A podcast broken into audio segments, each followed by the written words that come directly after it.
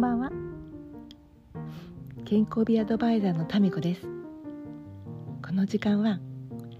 ベストボディジャパン2021年日本大会準グランプリの私が日頃やっていることを少しご紹介する時間です。私は今夜バスタブに使ってとってもリラックスしました。皆さんは日頃バスタブに浸かりますか？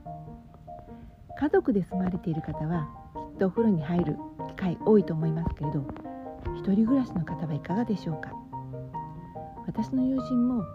一人暮らしだとバスタブにお湯をためると少しもったいないような気がして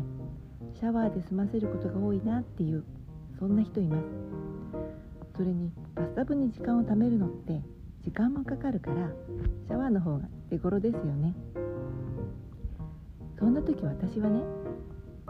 えっとバスタブの中にしゃがんでその中でシャワー浴びます。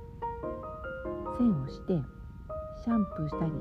それからその次に洗顔をしてそれから、えっと、髪をまとめてから体を洗ったりとかもうねずっとお湯ためっぱなし、まあ、ちょっと汚いかなって思う人いるかもしれないけれどどのみち私の体についていたほこりとかちょっとしたこう汗とかでシャンプー自体はとか石鹸自体はそんな汚いものではないのでもうねずっとその中でね洗っちゃいます。で最後に線を抜いて上から髪の毛からお顔からすすいでいくっていう感じです。でね線をしている間ねどんどん湯たまるでしょう。そうするとねあただシャワー浴びてるだけってこれだけの量がどんどん流れているんだなってわかるし